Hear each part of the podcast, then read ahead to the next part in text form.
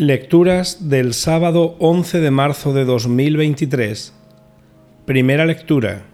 Lectura de la profecía de Miqueas. Pastorea a tu pueblo, Señor, con tu callado, al rebaño de tu heredad que anda solo en la espesura, en medio del bosque, que se apaciente como antes en Basán y Galaad. Como cuando saliste de Egipto les haré ver prodigios. ¿Qué Dios hay como tú? Capaz de perdonar el pecado, de pasar por alto la falta del resto de tu heredad? No conserva para siempre su cólera, pues le gusta la misericordia. Volverá a compadecerse de nosotros, destrozará nuestras culpas, arrojará nuestros pecados a lo hondo del mar. Concederás a Jacob tu fidelidad y a Abraham tu bondad, como antaño prometiste a nuestros padres. Palabra de Dios.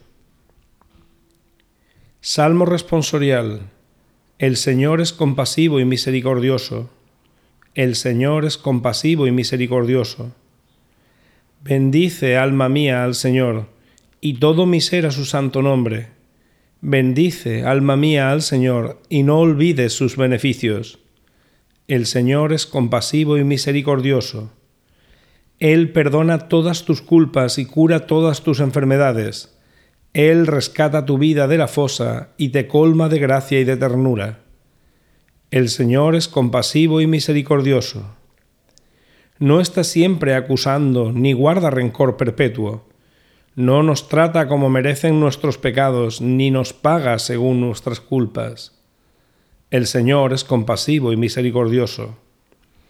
Como se levanta el cielo sobre la tierra, se levanta su bondad sobre los que lo temen como dista el oriente del ocaso, así aleja de nosotros nuestros delitos. El Señor es compasivo y misericordioso. Evangelio. Lectura del Santo Evangelio según San Lucas. En aquel tiempo se acercaron a Jesús todos los publicanos y los pecadores a escucharlo, y los fariseos y los escribas murmuraban diciendo, ese acoge a los pecadores y come con ellos. Jesús les dijo esta parábola. Un hombre tenía dos hijos. El menor de ellos dijo a su padre, Padre, dame la parte que me toca de la fortuna. El padre les repartió los bienes. No muchos días después, el hijo menor, juntando todo lo suyo, se marchó a un país lejano, y allí derrochó su fortuna viviendo perdidamente. Cuando lo había gastado todo, vino por aquella tierra un hambre terrible y empezó él a pasar necesidad. Fue entonces y se contrató con uno de los ciudadanos de aquel país que lo mandó a sus campos a apacentar cerdos. Deseaba saciarse de las algarrobas que comían los cerdos, pero nadie le daba nada.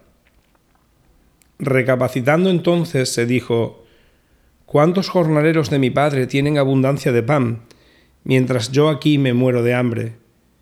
Me levantaré, me pondré en camino a donde está mi Padre y le diré, Padre, he pecado contra el cielo y contra ti, ya no merezco llamarme hijo tuyo, trátame como a uno de tus jornaleros. Se levantó y vino a donde estaba su padre. Cuando todavía estaba lejos, su padre lo vio y se le conmovieron las entrañas, y echando a correr, se le echó al cuello y lo cubrió de besos. Su hijo le dijo, Padre, he pecado contra el cielo y contra ti, ya no merezco llamarme hijo tuyo.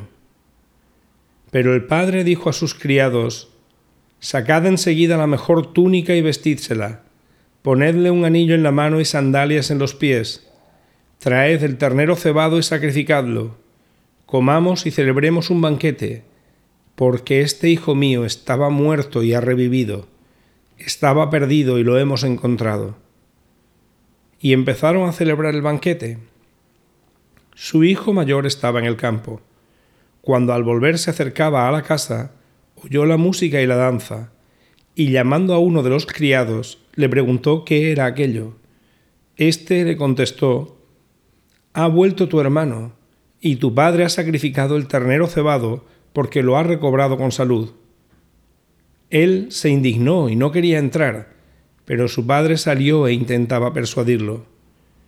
Entonces él respondió a su padre, Mira, en tantos años como te sirvo, sin desobedecer nunca una orden tuya, a mí nunca me has dado un cabrito para tener un banquete con mis amigos.